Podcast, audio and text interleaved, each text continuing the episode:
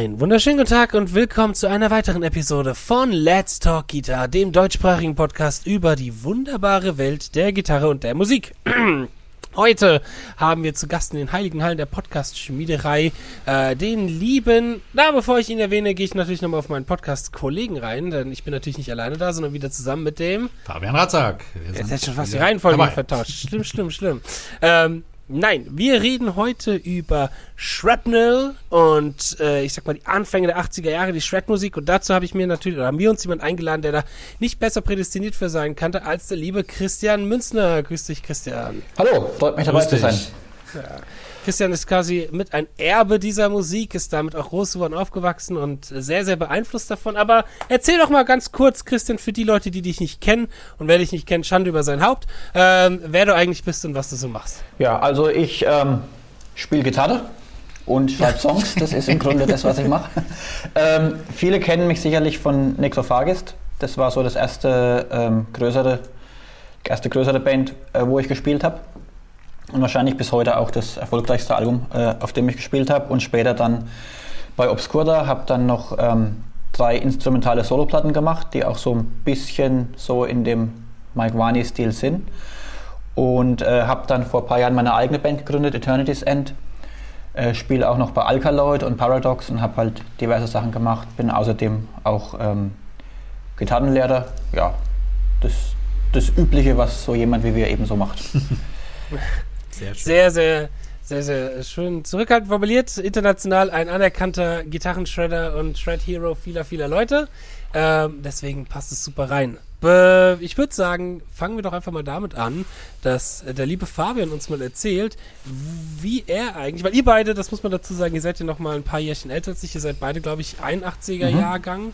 Ähm, das Alte heißt, ihr habt das auch, ja, ihr habt das auch ein bisschen mehr miterlebt am Zahn der Zeit. Fabian, wie war das ja. denn damals für dich, äh, die Shrapnel-Ära, die Racer X, die 80er Jahre Shred-Sachen, Mike Varney? Wie hast du davon erfahren und ja, was war so dein, dein Erlebnis damit? Eigentlich relativ lustig, weil ich hatte ähm, durch meine Schwester, die hatte mal einen Freund, der auch ein bisschen Gitarre gespielt hat, der so eine alte Ibanez auch da rumliegen gehabt.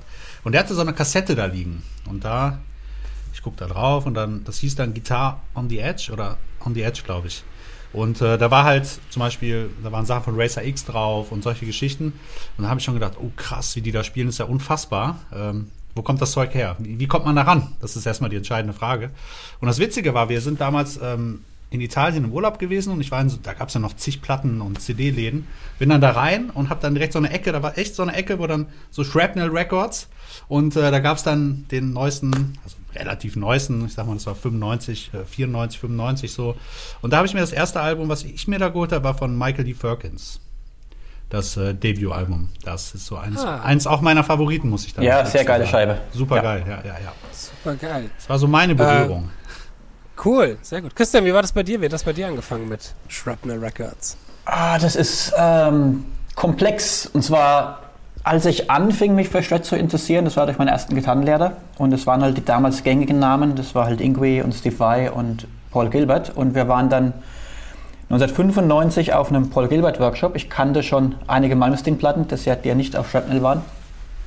Und äh, fand halt den Paul Gilbert Workshop natürlich total krass und war davon mega beeindruckt. Und er hat immer erzählt, seine alte Band Razor X. Und wir haben, das gab es ja in den Plattenläden nicht hier in meiner Heimat haben sie überlegt, welche, wie kommt man da überhaupt dran, welche Band war das? Und dann ging es eigentlich los mit diesen REH-Videos. Also ich hätte mir dann äh, Videos äh, durch einen, äh, ein Kollege von mir hatte dann die Unterrichtsvideos von Paul Gilbert zum Beispiel und da stand eben auch immer hinten drauf. Er hat gespielt bei Razor X und Out of the Sun von Joy Voller und wir kamen immer nie an die Platten dran. Und dann gab es den äh, damals Rockmail Klaus Scheller. Ich weiß nicht, ob du das noch kennst, Fabian. Der hatte oh immer oh ja, so ja, eine, doch, stimmt. Ja. Genau, der hatte immer so, so, so kleine Kataloge in, im Rockhard oder Metal Hammer ja. waren die immer drin. Und da konnte man, am Anfang haben mich eigentlich nur die Videos interessiert. Und immer wenn ich Geburtstag hatte, habe ich zu meiner Mutter gesagt, äh, das und das Video will ich haben. Und dann hat, haben sie das bestellt aus USA. Manchmal hat es sechs Wochen gedauert, bis es da war. Dann manchmal haben die Formate nicht funktioniert und so. Und, und dadurch bin ich dann eigentlich, habe ich angefangen, mich für die, für die Musik dann irgendwie auch zu interessieren. Und äh, das erste Shrapnel-Album, das ich hatte, war eine Kopie auf Kassette von Dragon's Kiss von Marty Friedman. Das hatte äh, weil ein äh, Arbeitskollege von meinem Nachbarn, der hatte eine riesen Metal-Sammlung, obwohl er nicht Gitarre gespielt hat und äh, der hatte ihm dann die Dragon's Kiss geliehen. Und ich glaube, die ersten Alben, die ich tatsächlich auf CD hatte, das muss, glaube das war Weihnachten 1996, ähm, waren von Richie Kotzen äh, Fever Dream, Electric Joy und Tilt mit, äh, mit Greg Howe. Oh, das ist auch geil. Ja, genau. geil.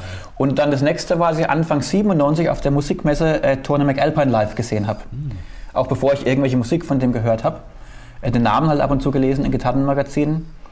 Und dann hat mein Vater, wenn der auf Geschäftsreisen war, äh, im Ausland, hat er, ich habe immer so Listen geschrieben, welche Platten mich interessieren. Und dann hat er eben damals äh, Tony McAlpine Platten mitgebracht. Das war dann die Geil. äh, Edge of Insanity und die Evolution waren die ersten zwei, die ich hatte. Und ja, und so ging das dann eben los. Und damals sind wir noch eine Zeit lang nach Frankfurt gefahren, immer ein äh, Freund von mir und ich. Da gab es einen Plattenladen, der hatte halt immer, ähm, da gab es Shrapnel-Alben. Und da haben wir dann manchmal zugeschlagen, wenn das Taschengeld das erlaubt hat. Und es war halt sehr magisch, weil es war natürlich nicht wie heute, dass du das alles auf YouTube immer gleich anhören konntest, sondern du hast die, du, du musstest, bist weit gefahren, um die Platten zu kaufen, und hast du das auch zelebriert. Und alle, die Ja.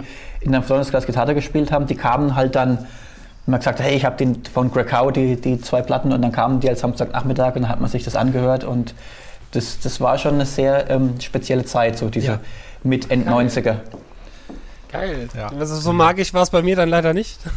mit, in den mit, mit End 2000ern. Ähm, da war das dann eher, ich glaube, das erste, was ich was davon mitbekommen habe, war die REH-Kassette von Winnie Moore. Die hatte ich auch noch Mhm. als äh, Filmkassette gehabt. Äh, mega, mega Video. Also die, die zweite hatte ich gehabt, hat mir sehr, sehr viel gebracht. Und ja, dann habe ich das auch so ein bisschen gesehen, Shrapnel und auch wer da sonst so ist, Tony McAlpine und Paul Gilbert. Und dann war es bei mir halt entweder zweiwegig, ich habe auf Amazon geguckt, was gibt es? Und da gab es halt schon einiges 2005, 2006. Ja, oder man ist dann halt auf Napster gegangen und hat sich halt dann den ganzen Kram illegal runtergeladen. In Ja. der Zeit bin ich hier aufgewachsen. Heutzutage hast du es ja noch einfacher tatsächlich. Äh, da musst du es ja nichts illegal machen. Eben. Aber ich kam ziemlich schnell an extremst viele Platten von Shrapnel tatsächlich dran. Auch über Ebay und so, die wurden dann auch so ein bisschen verkauft. Und ähm, nee, gerade Amazon, auch so ein paar Japan-Releases und solche Sachen, hab da so ein paar sehr kuriose Dinge auch. Das ging schnell, das ging schnell, aber dann ist natürlich das Interesse und die Liebe dazu auch sehr schnell gewachsen, weil man dann auf einmal die Cacophony-Scheiben hatte Oh ja. und Mhm. ähm, die Winnie Moore-Scheiben, gerade die ersten beiden als. Also ganz so magisch war das leider nicht, aber dafür haben wir ja euch hier eingeladen, oder habe ich dich eingeladen, Christian, oder wir dich eingeladen, Christian, äh, dass das hier alles ein bisschen magischer wird und man so ein bisschen diesen Spirit von damals noch miterleben kann. Äh, genau, der Spirit von damals. Reden wir mal über, was ist das eigentlich, Shrapnel? Wer steckt eigentlich dahinter, Christian? Also dahinter steckt äh, Mike Varney, äh, amerikanischer Plattenproduzent und dann eben auch seinerzeit Talentsucher. Er hatte dann auch, äh, also ich fange mal früher an, er hat, also ich glaube, das Label wurde von 1980 gegründet, soweit ich weiß. Ja, hab ich Äh, abgelesen. Genau, und ähm, das war nicht von Anfang an gleich auf dieses virtuose Gitarrenspiel fokussiert, sondern am Anfang war das erst so ein US-Metal-Label. Und ich glaube, ich hoffe, ich täusche mich hier nicht, ich glaube sogar, dass Mike Varney die erste Wasp-Platte produziert hat. Hm, okay, okay. Ja. Könnte sein, Und ja. äh, es gab irgendwie so ein, ziemlich früh schon so ein Sampler von, von ihm, der hieß US-Metal oder sowas. Da war Yes, auch äh, Sean US Lane war da zum Metal. Beispiel drauf, genau. Mhm. Und ähm, so die ersten virtuosen Platten, also er hat dann natürlich Ingui entdeckt und Steeler, die, die erste Platte, die Ingui eigentlich vor Alcatraz gemacht hat, Ja. war ja auf Shrapnel und dann hatte er eine Kolumne im Guitar World, wo, äh, wo junge Kiddies halt ihre Demos einschicken konnten und da hat er sie eben vorgestellt. Und die Kolumne gab es auch noch bis in die Mit-90er, wo ich dann angefangen habe, mich dafür zu interessieren. Und da ist eben damals Paul Gilbert in der Kolumne aufgetaucht, als er irgendwie 15 war, Winnie Moore, Tony McAlpine, also eigentlich alle, alle, die wir so lieben und schätzen, äh, waren eigentlich Teil dieser Kolumne. Und er hat dann äh, eben diese Platten produziert. Und so wurde Shrapnel so ab 85 eigentlich, war der Fokus dann tatsächlich auf dem auf der Virtuosität und dem virtuosen. Gitarrenspiel und äh, dann eben auch zunehmend mehr Instrumentalplatten. Genau. Ja, Ähm, ja, es ist ganz, ganz interessant. Ich finde, Mike Varney ist so der unbekannteste, wichtigste Mensch für die Gitarrenszene. Absolut, Er hat ja. nämlich Ingwie geholt. Richtig, Ohne, ja. ohne Mike Varney wäre es kein Ingwie Ja. gegeben. Und das ist mir, ich habe das vorhin mal überlegt, wie würde die Gitarrenwelt aussehen, wenn es Ja. kein Ingwie, Ingwie gegeben hätte? So. Und wenn es keinen Mike Varney gegeben hätte, der all diese Leute, sage ich mal, eben in den Fokus gesetzt hat. Und gerade ab 85 auch ein extrem, erf- also nicht extrem erfolgreich, schon ein erfolgreiches Label gehabt hatte. Er hat so ein paar dumme Business-Entscheidungen wohl gemacht, habe ich vorhin gelesen, da kann man gleich mal drauf eingehen, aber ähm, sehr, sehr, sehr viele wichtige Leute für die Gitarrenszene reingeholt, gerade durch diese Spotlight-Kolumne. Ähm, war aber auch wohl immer jemand, der bekannt war als jemand, der auch ein Macher war, der auch hingegangen ist und gesagt hat, ich sammle, ich suche. Ähm, ich habe vorhin was gelesen von seiner Anfangsgeschichte, dass das wohl so war, dass er auch gar nicht mal ein unbegnadeter Gitarrist war mhm. und in den Ende der 70ern auch viel als Session-Musiker unterwegs war. Er hat auch eine Punkband ähm, gehabt, ne? Genau, aber hat in der Punkband gespielt und hat so in so einem Rockbereich, sag ich mal, gespielt. Also sich dann auch, ich glaube mal, anfänglich auch auf diese New Wave of Pretty Heavy, Heavy Metal Schiene Anfang der 80er auch so ein bisschen konzentriert. Aber ähm, ich habe in einem Interview vorhin gelesen zum Beispiel, dass er sich überlegt hatte, okay, ich habe die Möglichkeit selber auf ein Label zu gehen als Künstler, müsste dann aber die Frau, die ich liebe, verlassen, weil er dafür hätte umziehen müssen. Und dann mhm. hat er sich überlegt, okay, wie kann ich meine Liebe und meine andere Liebe, die Frau, nämlich miteinander verbinden, sodass ich ein normales Leben führen kann, jetzt kein Rockstar bin. Und hatte dann wohl laut seiner Aussage sich überlegt, okay, ich bin ein ziemlich guter Gitarrist, ich suche mir jetzt die, die mit mir aber den Boden aufwischen und die mache ich dann zu Stars, quasi. Und so hat Aha. wohl sein, seine, sein Fokus auf Gitarre und auf die Metal-Szene auch angefangen. Ähm, hatte auch, was ich auch gar nicht gewusst hatte, ganz, ganz am Anfang, ganz früh schon jemand in seinem äh, Rooster unter diesem US Army Metal ähm, Sample, nämlich Marty Friedman tatsächlich. Marty Friedman mit damals noch einer Band namens Fixen, genau. nicht zu verwechseln mit der Frauenband Fixen. Ja. Daraus wurde ja Hawaii. Hawaii, genau, ja. ja. Und da habe ich vorhin im Interview von Marty Friedman nämlich gelesen, dass er, dass Mike Varney die ganze Zeit gemeckert haben soll bei Friedman, dass zu wenig Gitarre auf dem Album drauf sei und er unbedingt mehr haben wollte, mehr Shred haben wollte. Mhm. Und auch bei Paul Gilbert. Paul Gilbert wollte, glaube ich, nie so der Shredderer früher schon sein. Hatte gemeint, er würde ganz gern eher wie Van Halen sein, mhm. äh, so ein bisschen Songs schreiben. Aber Mike Varney soll dann wohl zu ihm gesagt haben, du, das kannst du auch später im Leben noch machen. Das ist jetzt erstmal nicht wichtig. Füll mal jedes Loch, was es gibt, mit Gitarre. Nur Soli. aber irgendwo wichtig, dass das passiert ist. Irgendwo wichtig, dass ja, das passiert ist. Weil absolut. ich glaube, wenn, wenn Paul Gilbert einfach nur hingegangen wäre und gesagt hätte, ich, ich schreibe jetzt nur Songs oder sich vielleicht nicht so daran bemüht hätte, wer weiß, mhm. was dann daraus geworden wäre aus Paul Gilbert und so. Richtig. Ach, ja. Du hast, Christian, doch auch mal tatsächlich mit einem Künstler zusammengearbeitet, der ja auch mal auf Shrapnel war. Ja, also tatsächlich schon äh, mit zweien. Hm, Ach so, ah. Also zum einen Derek Taylor, der ähm, ist so aus dieser zweiten Welle aus den 90er Jahren. Mhm eher so ein bisschen ein Underdog, aber doch, doch sehr, sehr wichtig für die, für die Gitarrenszene, wie sie heute ist. Er wurde, obwohl er selber nie besonders bekannt war, hat er sehr viele Gitarristen inspiriert und äh, viele moderne Metal-Gitarristen äh, spielen heute noch seine Licks.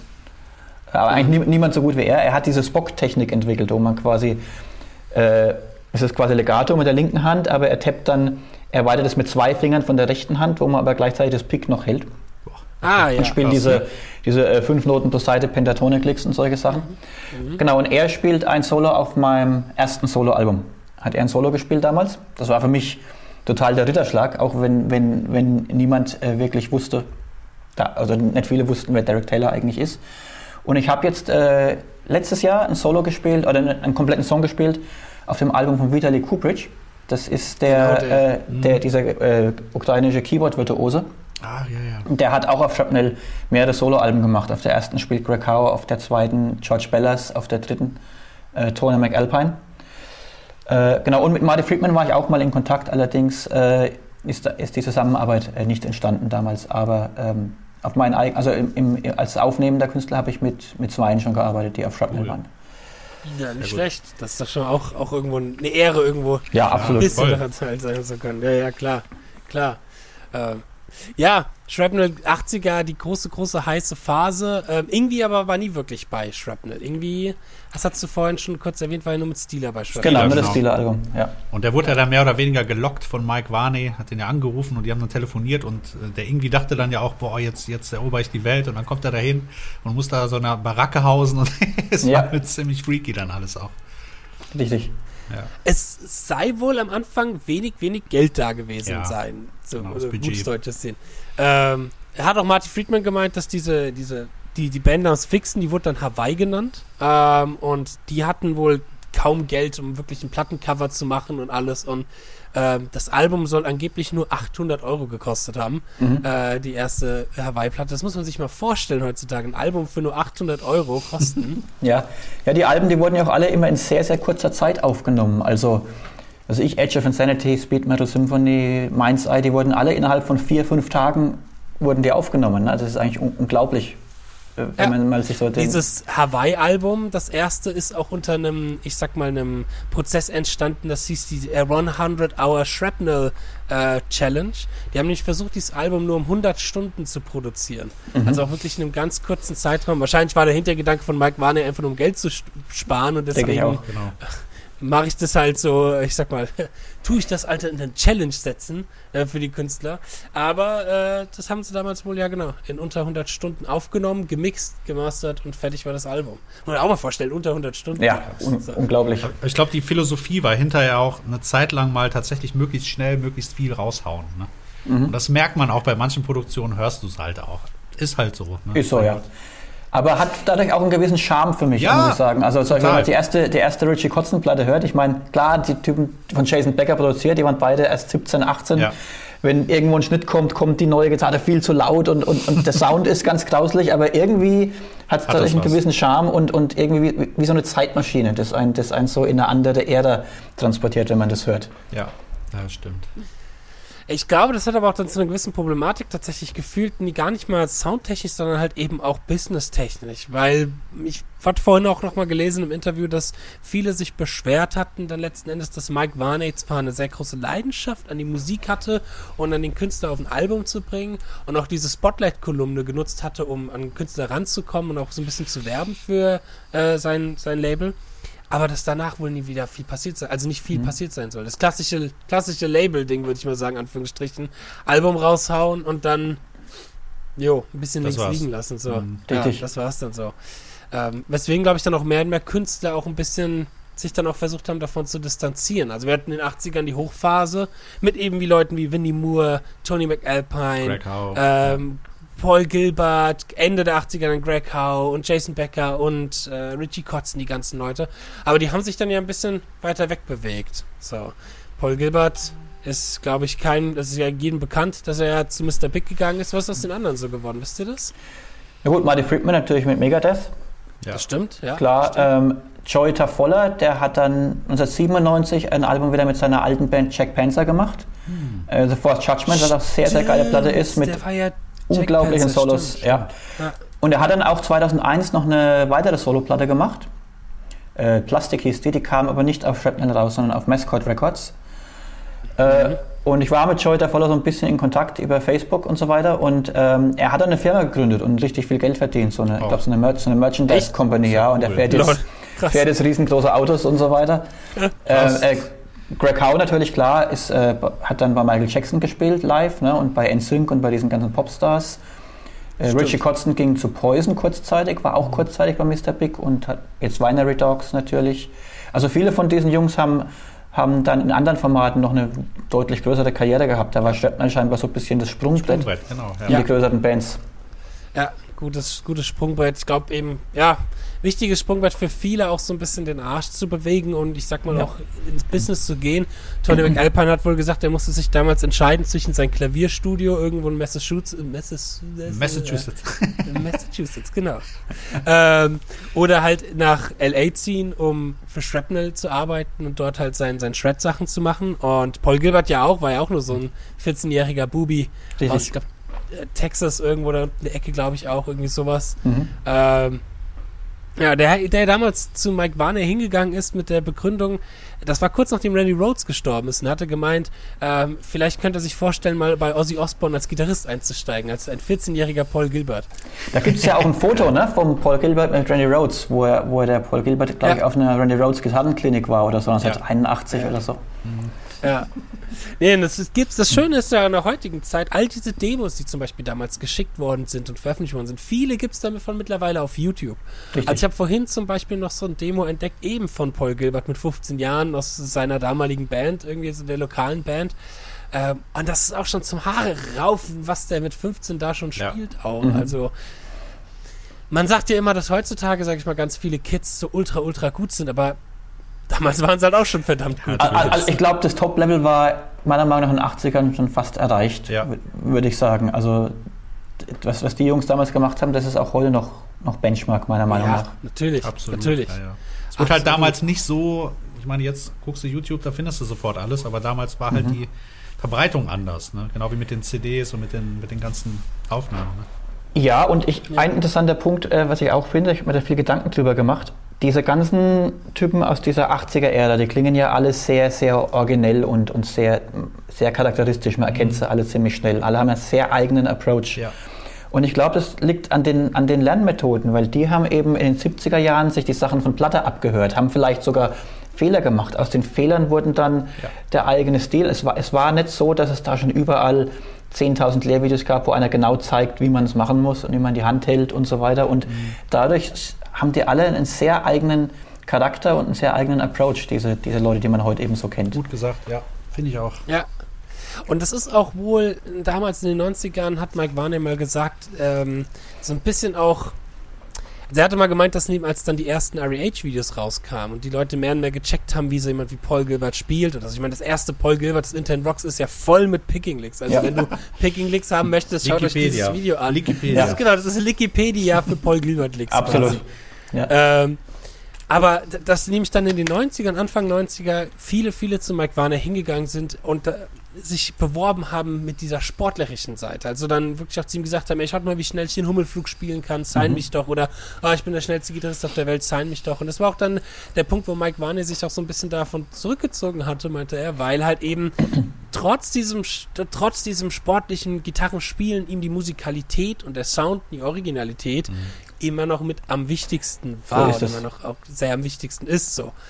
Kommen wir da mal auf den, kurz auf den Punkt ein, bevor wir mit Mike Varney weitergehen. Originalität von den einzelnen Spielern. Was hatten wir denn da so für Charaktere? Was hatten wir denn da so für, für Menschen gehabt in dem, für originelle Seiten gehabt in dem Gitarrenbusiness? Christian. Viele, ne? Man kann einfach ein paar Namen nennen und dann so. Äh, also ich zum Beispiel Michael Lee Firkins, ein sehr eigener Stil, Slide-mäßig. Äh, ja, er, er, imitiert ja. die Slide-Gitarre mit dem, mit dem Whammy Bar. Ja, das ja, ist, das ist abgefahren, ja. Mittlerweile spielt er, glaube ich, sogar extrem viel Slide auch, hat sich auch sehr mhm. entwickelt. Aber damals ist es echt krass. Also wenn du das hörst, du denkst echt, das ist ein Slide. Ne? ja, und auch diese, diese Hybrid-Picking-Sachen, die er gemacht hat, die waren genau. auch sehr, sehr originell. Und auch schon äh, Arpeggios, super Imposition und ja. das ganze Zeug, das geht da ja alles schon ab auf diesen Platten. Und ähm, klar, dann hatte man Greg Howe, der einen komplett eigenen Approach auch hatte, wie er, wie er zum oh Beispiel oh das, das, Tapping anwendet, ja. aber es klingt oh, eigentlich ja, gar nicht wie Tapping, sondern denkst, das wäre irgendwie ultra krasses Holzworth-mäßiges Legato und auch dieses, dieses Slide-Vibrato, das er macht.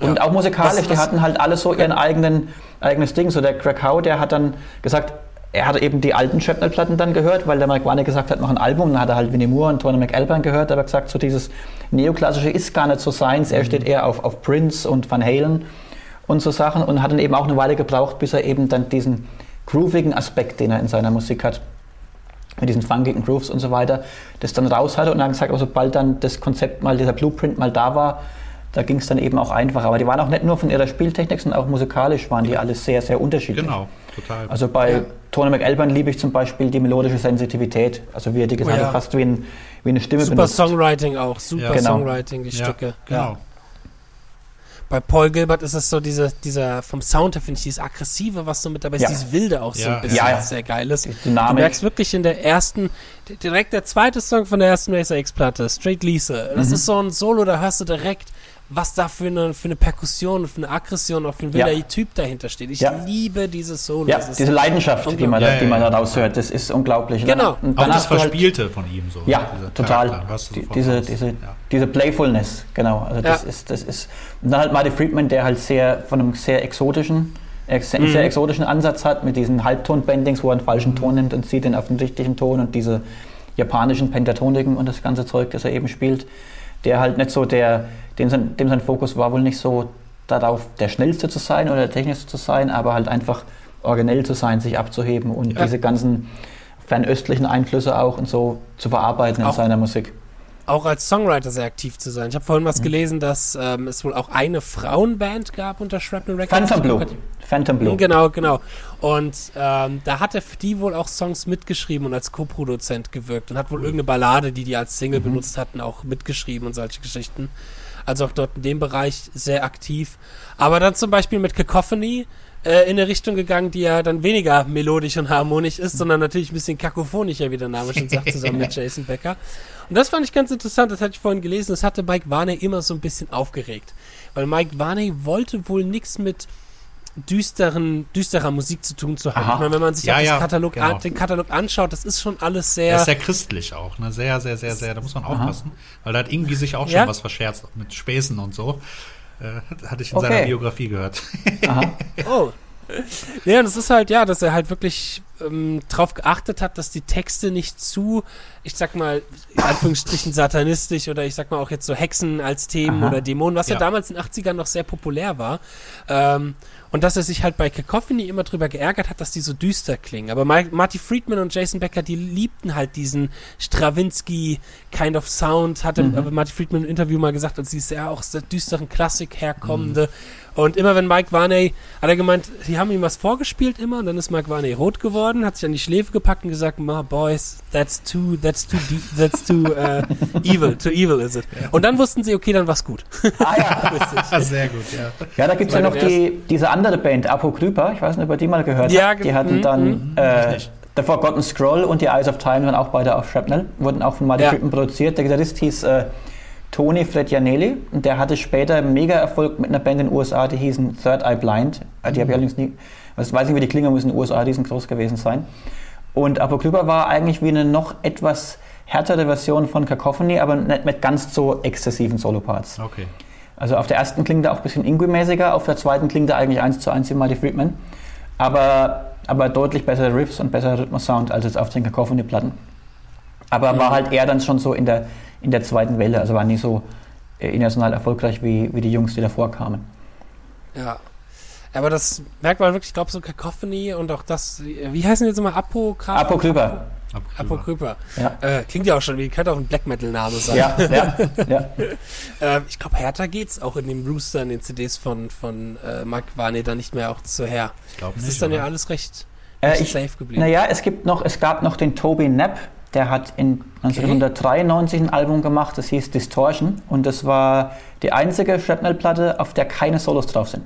Ach was. Oh. Überhaupt nicht, das sind nur Riffs. Ach und der, was. Und der, äh, der ist auch auf Facebook aktiv, der macht immer noch ganz viele Platten, der ist dann von Shrapnel weg, weil er gesagt hat, äh, das, das, das, äh, das, Vertriebssystem und so, das, das, er war ja auch nicht wirklich einer von den großen Namen. Mhm. Und er kann auch wirklich shredden, aber auf der, das war 1993, dann die Crunch-Ära. Und Toby Knapp, der war halt großer Richie Kotzen-Fan, hat dann im Aufnahmeraum immer irgendwelche Richie Kotzen-Licks zum Aufwärmen gespielt. Und äh, da, eben auf das, was du vorhin gesagt hast, äh, Justin, der Mike Varney wollte dann eben nimmer nur auf diese High-Speed-Olympic-Schiene gehen.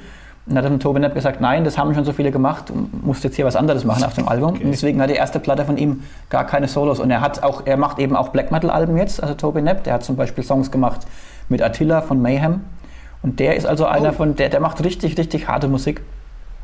Ähm, Ach, geil. Und auf seinen jetzigen Soloplatten spielt er auch Leads, also er kann auch wirklich shredden, hat krasses Vibrato und so, aber die Distortion, das ist wirklich eine extrem Metal-Platte, eigentlich instrumental. und da spielt der Drummer von Korn, spielt der Schlagzeug, der mhm. dann später zu Korn gewechselt ist. Der, der Ray Lutzi, genau. oder wie heißt der? Genau, genau, cool. Ja. Nice. Ach was. Also es ist eine instrumentale Platte mit nur Riffs oder ja. ja. Ach was. Ja. Ach so, ja das, macht ja auch nochmal viel aus, dass die nur instrumental ist. Ja. So das ist St. Anger unter den Shrapnel-Platten quasi. kann, kann, man so sagen. Also ist auch ein acquired taste, würde ich mal sagen, das Album. Aber ähm, ist auf jeden Fall interessant, dass, dass es sowas auch gibt. Auf jeden Fall. Sticht auf jeden Fall raus. Ah ja. Äh, du hast vorhin was angesprochen, auf das man jetzt weiterführend auch hingehen kann, nämlich auch so ein bisschen diese Grunge-Ära. Ich glaube, die Grunge-Ära war dann auch mit so der, der Dolchstoß für die Shrapnel-Sachen. Ähm, ich meine, die haben sich immer noch übers Wasser gehalten. Gibt es ja auch immer noch Shrapnel Records und Mike Varney.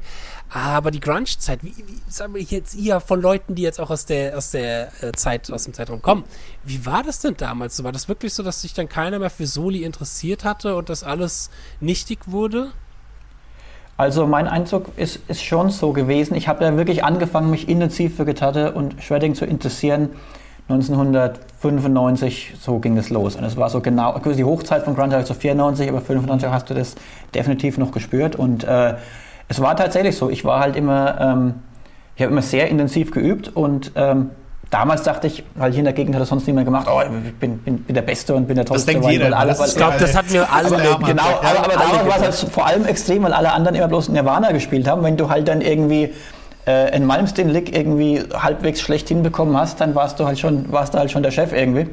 Ja. Und, ähm, aber das war, das war meiner Meinung nach schon so, auch in den Magazinen damals, in den Gitarrenmagazinen, da war dann äh, Blind Melon auf dem Cover und, und, und solche Sachen. Und ich habe dann auch zu der Zeit, weil ich so wirklich so total auf Inge Malmsteen und Paul Gilbert und, und das ganze Zeug war, habe ich auch damals, als ich dann so 14, 15 war, das Grunge-Zeug natürlich nicht gemocht, habe mich versucht davon zu distanzieren. Im Nachhinein äh, mag ich eigentlich doch vieles aus der Ära ganz gern, weil ich auch das aus einem anderen Winkel jetzt sehe, weil ich einfach mhm. verstehe, was für einen Ausdruck diese Musik hatte für die, für die komplette Generation damals. Aber für jemanden, der natürlich genau in der Zeit anfing, äh, sich für technisches Gitarrenspiel zu interessieren, war das zu der Zeit schon ein bisschen frustrierend. Auf der anderen Seite, das Komische ist, dass genau zu der gleichen Zeit Dream Theater populär wurden. Und wir haben auch alle schon Stimmt, Dream Theater ja, gehört. Also ja. ich war 1995 auf meinem ersten Dream Theater Konzert auf der ähm, Awake Tour. Und die haben jetzt zwar nichts mit Shrapnel zu tun, aber das war so die Band, die so ein bisschen das dann in den 90er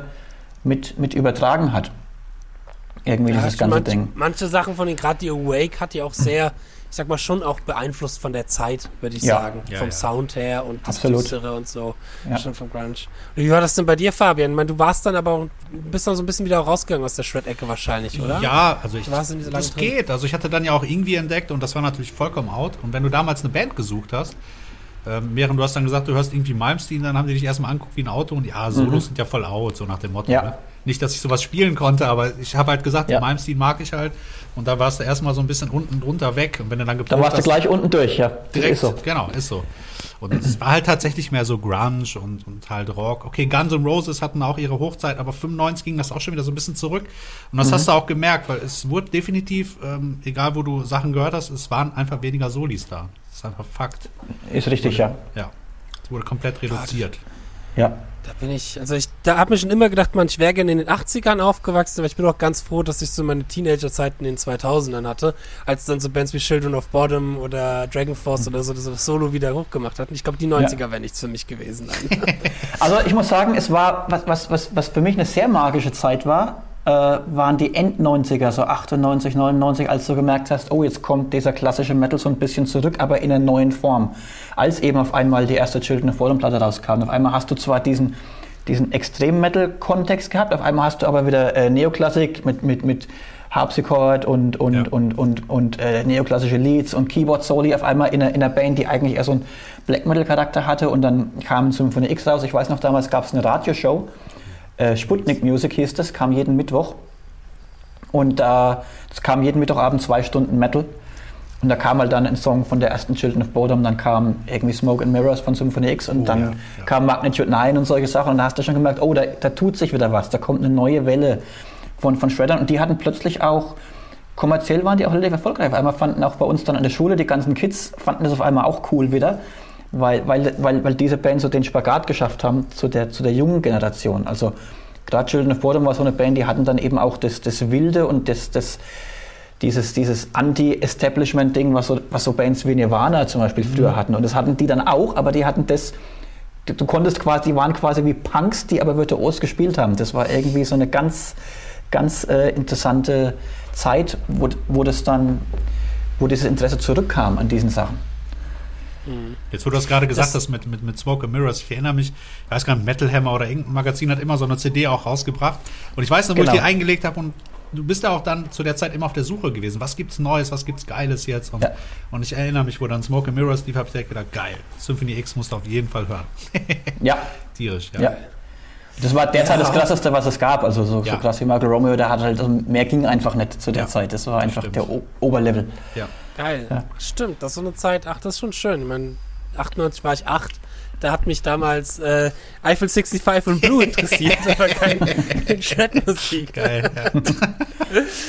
ja. ja, aber ich sag mal, okay, das, das Solo-Spielen war schon immer ein bisschen nerdiger, aber da kommen wir auch nochmal zu einem guten Punkt. Äh, nochmal kurz zu den 80ern zurück, was ich mich vorhin noch gelesen habe, was ich ganz gerne erwähnen, erwähnen würde, oder was vielleicht interessant sein könnte für die Zuhörer. Also der Lifestyle der Shrapnel-Jünger, der Shrapnel-Leute, der Lifestyle der Musiker. Man denkt ja immer in den 80ern, das seien Drogenexzesse und Partys und, und und alles wild, was bei Shrapnel halt so wohl nie der Fall war. Da habe ich vorhin extra noch ein relativ langes Interview gelesen, wo halt eben erzählt wird, dass die alle irgendwie halt dann das war quasi wie so eine kleine Familie, die wurden alle nach Los Angeles geholt, Tony McAlpine, Winnie Moore, mhm. Paul Gilbert. Ähm, und viele haben gedacht, dass sie dann halt irgendwie am Wochenende unterwegs, äh, ich sag mal, Party machen, rauchen, saufen, den ganzen Kram. Aber eigentlich haben die sich zum Dungeons Dragons Spielen verabredet, zum Gitarre üben, zum Bowlen, solche Sachen. Oder Paul Gilbert hat sich immer gefragt, wie, wie andere das hinkriegen mit den ganzen Frauen und so, so diesen ganzen komischen Frauen, weil er nach seinen Auftritten immer hingegangen ist und erstmal an den Sachen gearbeitet hat, die er verkackt hat während dem Live-Spielen oder die er noch nicht so gut fand. Und alle, und hört immer die Stories, wie alle anderen die Frauen abbekommen. Ist halt, ja, auch ein bisschen das Nerd nerdige Lifestyle, was da Leben Klar. dahinter steckt. Da gibt es ja sogar ein Video von Razer X, wo einer mitgefilmt hat mit einem Camcorder von 1985 oder 86. Da war Bruce Poirier war dann schon dabei, also muss wohl 86 gewesen sein. Und der hat schon, mit, hat schon einer mitgefilmt, schon bevor der Show. Und da siehst du auch, da sind Frauen im Backstage-Raum, interessieren sich für die Musiker. Und Paul Gilbert, du siehst ihn nur da sitzen und Gitarre üben. Die ganze ja. Zeit. Und er spielt die ganze ja. Zeit. Äh, also das Einzige, also äh, meine Friedman hat mir erzählt, bei Cacophony war es wohl ein bisschen anders, weil ich habe ihn mal ja. darauf angesprochen, er hat gesagt, sie hatten eine Tour gespielt mit Cacophony, aber das war, ich glaube, es war eine halbe Tour, weil in der Mitte der Van kaputt ging und dann konnten, hatten sie kein Geld mehr und konnten die Tour nicht weiterfahren. Und es war natürlich am, hatten überhaupt kein Budget und er hat dann gesagt, hat erzählt, es war dann eben schon so, die haben dann getourt und die haben eben dann Haarspray gemacht und Make-up, das er ausgesehen haben wie Poison, weil sie gewusst haben, das ist der einzige Grund damals, dass Frauen zu so einer Show gekommen wären. Ja. Und dann hatten sie kein, kein Geld für Hotels und dann hat jeder versucht, irgendwie irgendeine Frau klar zu machen und die, die wo es nicht geschafft haben, die mussten halt dann im Bus übernachten. Oder im, ja. im Van. Das, das habe ich vorhin auch gelesen. Da war ich geil. Der hat dann auch, glaube ich, da ganz gut in Megadeth reingepasst. Ich glaube, so ein Paul Gilbert ja. hätte, was das angeht, nicht so gut in Megadeth reingepasst. Ja. ja. Ja, kommen wir nochmal zurück zu jetzt den End-90ern, Anfang 2000er. Wie ging es denn dann weiter mit Shrapnel? Von dem, was ich gelesen habe, war ja, dass da noch viel Fusion und auch viel Blues mit mhm. reinkam mit Shrapnel. Gerade für dich, Fabian, könnte es ja ganz interessant sein, weil ich glaube, einer deiner Lieblingsgitarristen ist, äh, hat viele, viele Alben bei Shrapnel rausgebracht, nämlich der Eric Gales. Ja, stimmt, die Anfänge. Ja, ja, da war der ich müsste jetzt lügen, wenn ich, wie das erste Album heißt, weiß ich gar nicht. Keine Ahnung. Aber auf jeden Fall, das ist schon vollkommen richtig. Und er hat ja auch dann verschiedene Unterlabels auch gegründet. Ne? Das waren irgendwie Tone Center Records und ja. ähm, Bluesboro. Bluesboro, genau. Ja. Und da waren echt extrem viele Künstler. Scott Henderson, Steve Morse, also die ganzen Stimmt. großen Namen sind da gewesen. Ne? ja, Gambale. Ja. ja. Gambale, GHS, äh, Tribe Attack. Ähm, hier, wie heißt es mit Scott Henderson und ähm, Vital Tech Downs. Ah. Tech Downs, genau. Ja. Ja. Die ganzen Scheiben. Also die Scheiben, die ich dann für mich in meiner Uni-Zeit, als ich dann Jazz studiert habe, entdeckt habe und den Fusion entdeckt habe, das war dann auch wieder Shrapnel. Ja. Also irgendwie führt es dann dort auch wieder zurück. Das sind total, wieder total geile Scheiben, so auf alle Absolut. Fälle. Also in das den 90ern ist, ja. ist, auch interessant, in den End-90ern, als die Crunch-Zeit war, das hörst du auch an bestimmten Shrapnel-Alben. Da gab es eine Band namens Hutchie's Kitchen, ich weiß nicht, ob ihr die mal gehört habt, mit Brad Stein und Eddie Head an der Gitarre. Das klingt wie hm. Alice in Chains mit Razor X-Leads. Ach was. Also unglaublich. Die haben sieben Gitarren gespielt, die Platte ist von 95, die ist unfassbar genial. Äh, hat auch viele Chant-Bands später beeinflusst. Ähm, der Bassist hat bei Tesseract gespielt, die, der Sänger von Tesseract war auch auf einer äh, späteren Hutchis Kitchen-Scheibe. Und das ist Ach, quasi downgetuned, diese, diese Sieben-Sider-Riffs, echt Alice in Chains mäßig und dann eben harmonisierte Leads. Und die hatten auch schon diese klassen Derek Taylor Legato Sachen gemacht, die kamen alle aus der gleichen Ecke aus Texas, die haben dann auch harmonisiert gespielt ja, und doch. der Bassist ist noch mitgespielt. Und dann auch äh, Derek Taylor hatte eine Band namens Criminy, die waren auch sehr grungig, aber halt mit virtuosen Leads. Und dann hatte er 1998 eine Band namens ENIAC Requiem und das klingt wie eine Mischung, das ist ganz abgefahren aus Symphonie X und Grunge. Es ist quasi. Neoclassic Proc, aber mit so einem grungigen, bocklosen Gesang irgendwie und, und total abgefahren, total eigen. Und du hörst dann auch so ein bisschen an diesen Alten, dass sie versucht haben, so ein bisschen da mitzugehen. Und die, die 80er-Typen, die halt dann in den Hairbands nicht mehr funktioniert haben, die haben halt dann Fusion-Platten gemacht. Eben auch, also, also Greg Howe in den Mit-90ern, auch die ja. McAlpine-Platten wurden Fusion-mäßiger in den Mit-90ern. Ja. Also schon interessant. War schon, war schon so ein Wandel, der dann da vorstanden gekommen ist. Uh, aber cool, das muss ich mir mal geben, weil das würde mich mal interessieren, dieser, dieser grungige ja, Sound zusammen mit so, mit so Shred-Sachen, ja. das, das hatte ich bis jetzt noch nicht gehört. Weil es ist so das Ding, man kennt halt auch viel dann so aus den 80ern eben der ganze Kram, weil das ist das, wo es angefangen hat. Ähm, aber das ist cool, weil, weil hier jemand noch zu haben, der den ganzen anderen Stuff kennt, weil dann ab 2000, sage ich mal, hört das ja. bei mir auch sehr stark auf, was da gibt. Ich meine, kamen dann ja auch, glaube ich, noch andere Labels hoch, die das auch mehr und mehr so gemacht haben, Mhm. Indie-Labels. Weil ich, Rusty Cooley war, glaube ich, nie auf Shrapnel oder ein, ein, wie heißen denn diese beiden Brüder nochmal, auch aus Texas? Ja, die Steinbrüder, Stein- das, die Steinbrüder, Steinbrüder. naja, die waren eben schon auf Shrapnel, weil nämlich äh, Hutch's Ah. Kitchen waren ursprünglich die beiden Steinbrüder. Brüder, Ah, und dann so. hat Scott Stein aufgehört und Eddie Head hat weitergespielt und dann hat Scott Mhm. Stein hat 1994 auch eine Platte auf Shrapnel gemacht. Auf der spielen Okay. auch beide Brüder, Stein, Steinbrüder. Genau. Und äh, ja, genau. Und die haben eben auch, die waren auch in dem Umfeld von Derek Taylor und diesen ganzen Bands. Scott Stein hat zum Beispiel Bass gespielt auf der Criminy-Platte von Derek Taylor, Mhm. äh, die ein Jahr vor der Hutch's Kitchen-Platte rauskam. Äh, also die waren schon auf Shrapnel in, in, in den Anfangszeiten.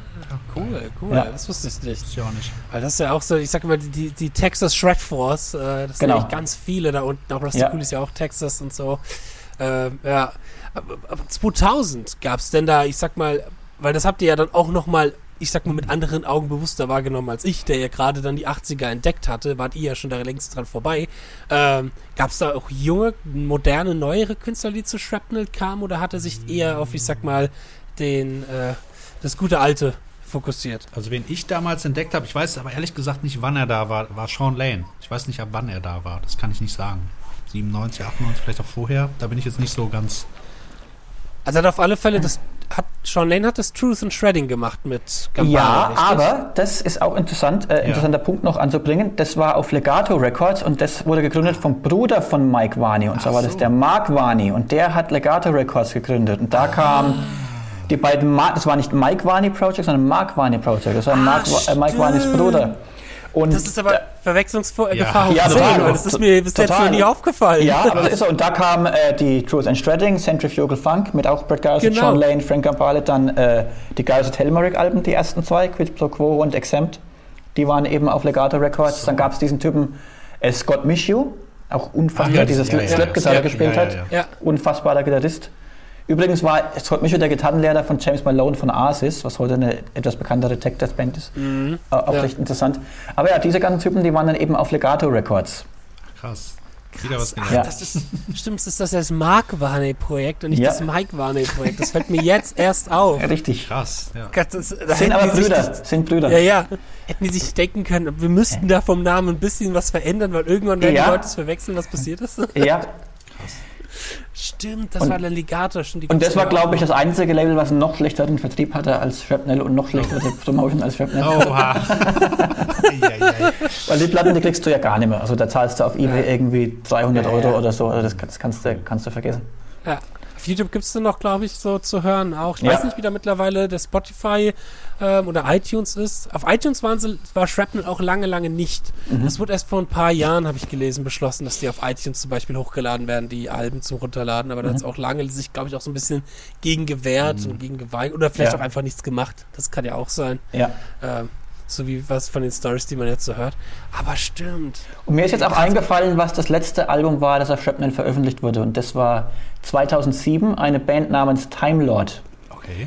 Äh, US Power Thrash Metal Band mit zwei mega Lead-Gitarristen, auch so Cacophony Razor X-mäßige Doppelleads. Äh, und die haben ein Album gemacht auf, auf Shrapnel, damals irgendwie 7000 Dollar Budget gehabt oder so. Und natürlich auch, es ist nicht viel passiert mit der Platte hinterher, weil es keine Promotion und sowas gab. Die Band hat allerdings hier in Deutschland mal auf dem äh, Keep It True Festival gespielt, 2008, glaube ich. Ui. Und das war die, die letzte, ich glaube, das war die letzte, das letzte Album, das, das auf Shrapnel veröffentlicht wurde. Ah, aber Shrapnel gibt's. Also ich weiß, ich weiß zum Beispiel, dass hier, es gibt diesen, nämlich diesen einen relativ jungen Gitarristen, der ist Ach. zwei Jahre älter als ich. Ähm, Stimmt, äh, ich weiß, äh, ähm, Jack, ähm, Jackie Vincent. Genau, Jackie Vincent, Ja. der hat sein letztes Soloalbum bei Ach Shrapnel ja, stimmt, stimmt. Der Ja. ja. Time nicht, aber es war, eine Zeit lang hieß es, es war die letzte gewesen. Scheinbar hat er dann in den letzten Jahren wieder angefangen. Weil er das Label ja nie zugemacht. Er hat dann Mhm. ja die Digipacks veröffentlicht von den alten Alben Ja. aus den 80ern. Ah ja, okay, schein, scheinbar bringt er jetzt wieder Leute raus. Ja, kann sein. Ja, interessant, das wollte ich nämlich Ja. gerade fragen, weil das wusste ich auch nicht, ob er tatsächlich noch äh, im Business ist. Also er ist, ich habe vorhin ein Radiointerview mit ihm gehört. Er lebt wohl mittlerweile nicht mehr in Los Angeles, sondern in Las Vegas. Mhm. Ähm, und ist da wohl in der Musikszene irgendwie noch aktiv. Aber ich meine, ist Mark Warner jetzt? Der müsste doch jetzt auch an die 60 Ja, sein. Vermutlich, von ja. aus, ne? Also mal sehen, vielleicht auch so ein bisschen halt eben in den Ruhestand sich versetzt und halt eben macht jetzt vielleicht den Vertrieb von eben ähm, noch so diesen alten Platten oder vielleicht mal New Releases oder so Sachen. Ich weiß, dass zum Beispiel viele Paul Gilbert-Alben noch auch unter seinem Namen, also mhm. zumindest wenn man auf die Internetseite geht, gibt es ganz viele von den modernen Paul Gilbert-Alben, die dort, ich sag mal, noch als Alben aufgelistet sind. Ähm, vielleicht ist Paul Gilbert, was seine Soloalben Mike Warner immer treu geblieben. Ich weiß es nicht. Mhm. Vielleicht, ja. Ähm, aber oder, oder er denkt sich jetzt vielleicht, hey, oder er sieht, es gibt wieder, weil Shred ist ja nicht dead, Shred is back, mhm. ähm, sag ich mal, in ganz vielen Formen. Und ähm, es ist vielleicht, sieht er ja jetzt auch so ein bisschen, okay, da gibt es wieder eine junge Szene, da hat sich ja in den letzten zehn Jahren viel getan in der Shred-Szene auch und viel entwickelt. Ja. So wenn es ihm nicht zu hart geworden ist, weil die hat sich natürlich schon auch, die Musik ist, Metal-Musik ist an sich härter geworden mhm. und die instrumentale Gitarrenmusik mit sowas wie Animals as Leaders und solchen mhm. Sachen ist natürlich auch härter geworden, intensiver geworden, ja. Ja. Ach ja, schön. Der Shred, Shred, Shrapnel. Shrapnel. Was heißt das eigentlich auf Deutsch? Was heißt das eigentlich auf Deutsch? Schrapnell, ist das nicht irgendwie so ein ähm, Sprengkörper oder sowas? Ja, irgendwie Du warst doch bei der Bundeswehr, Fabian. Ja, gut, keine Ahnung, ist schon so lange her. ich meine, das ist irgend so ein Sprengkörper äh, von der Patrone oder ich weiß nicht. Ja, und sie hatten ja immer das Logo mit dem Panzer, ne? wo genau. der Panzer irgendwie irgendwas drüber fällt. Stimmt, mit sehr, dem Panzer. Sehr, sehr cool. Ja. Welche, äh, Christian, welche Alben würdest du empfehlen, sich mal anzuhören, äh, wenn man, äh, ich sag mal, sich in Shrapnel reinversetzen möchte und so die Zeit miterleben möchte. Die Frage habe ich dir vor anderthalb Jahren schon mal gestellt. Da ja, hast du ein paar ganz gute Antworten. Ja, also, also, also heute würde ich sagen, also auf jeden Fall ganz ikonische Klassiker. Für mich ist das so die heilige Trilogie, was den Neoclassic Metal angeht. Das ist ähm, Tony McAlpine, Age of Insanity. Äh, die erste Winnie Moore, ja, Winnie Moore, Mind's Eye und Joyta Voller Out of the Sun. Die klingen auch alle drei ziemlich ähnlich. Die haben natürlich alle, alle drei den, den gleichen Blueprint, aber die haben total dieses magische da ich mal was fragen. 80er-Feeling, ja?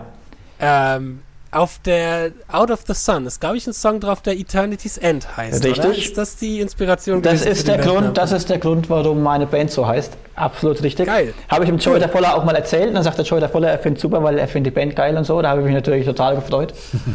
ähm, cool. Und es gibt noch eine andere Band namens Zero Hour, die haben sie nach dem dritten Song auf der Platte benannt. Zero Hour. Das ist der Song mit dem langen Paul Gilbert Solo am Anfang. Ah, danach haben sie sich benannt. Auch ganz interessant, äh, viele Leute denken, dass Tony McAlpine Maximum Security und Winnie Moore Time Odyssey auf Shrapnel waren, waren sie aber nicht. Die wurden zwar Stimmt. von Mike Varney mitproduziert, kamen aber auf dem Label Squawk Records raus, das Tony McAlpine und Winnie Moore damals zusammen gegründet hatten.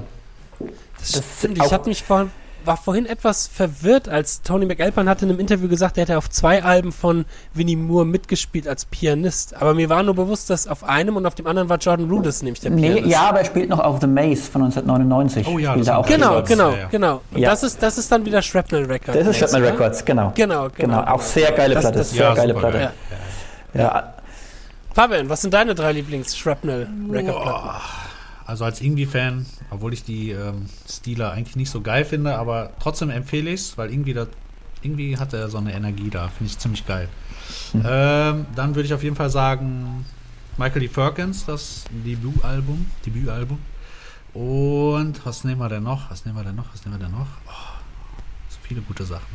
So viel Gutes. Viel Gutes. Ja, komm, ich sag mal, ähm, Richie Kotzen und Greg Howe, das Album. Finde ich ziemlich geil. Da, die Tilt, ja. Tilt. Die ist natürlich Super. geil. Ja, ja. Ja. ja. das stimmt, das stimmt. Und deine? Ja, ich glaube, bei mir, bei mir ist es auch so, also ich denke mal, was mich sehr beeinflusst hat, war die, die Go-Off von Cacophony, die zweite mhm. Cacophony-Scheibe.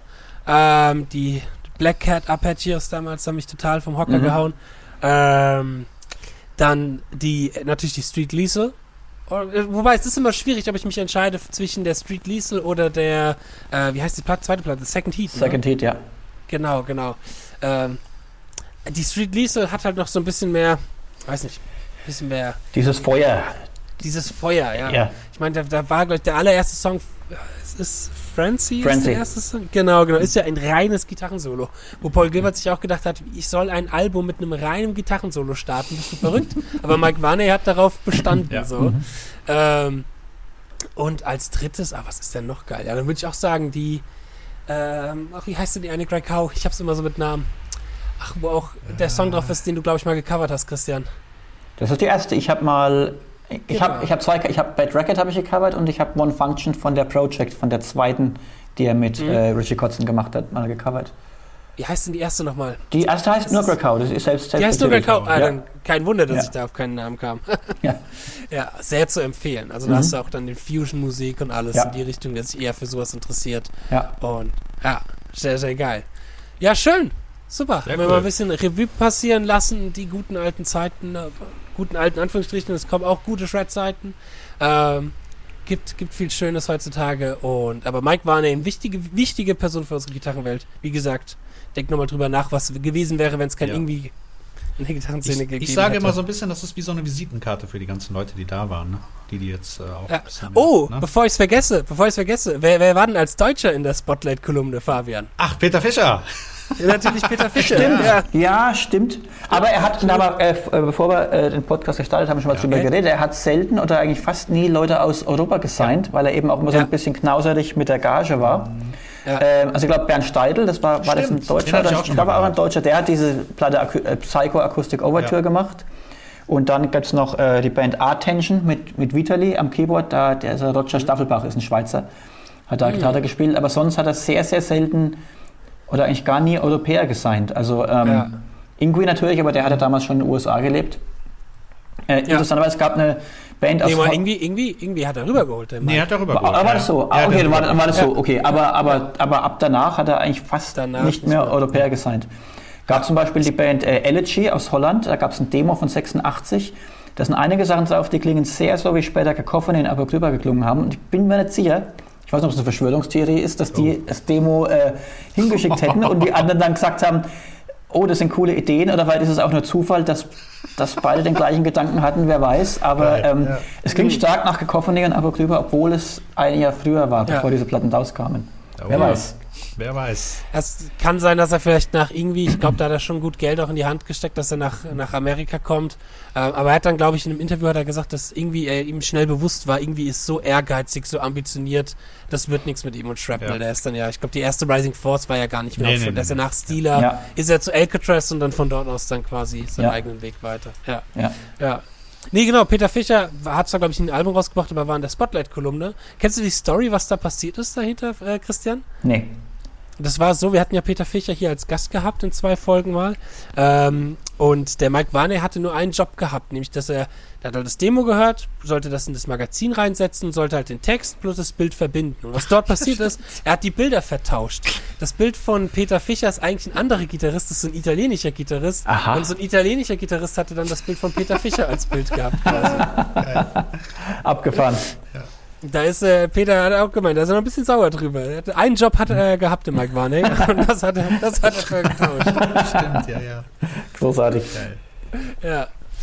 Ja, schön, genau. Wichtiger Mann für unsere Gitarrenszene, deswegen war es mal wichtig für uns auch über ihn zu sprechen. Aber perfekt, dass wir jemanden hier mit dem Boot hatten, der sich besser darüber auskennt als sonst jemand anderes hier in Deutschland.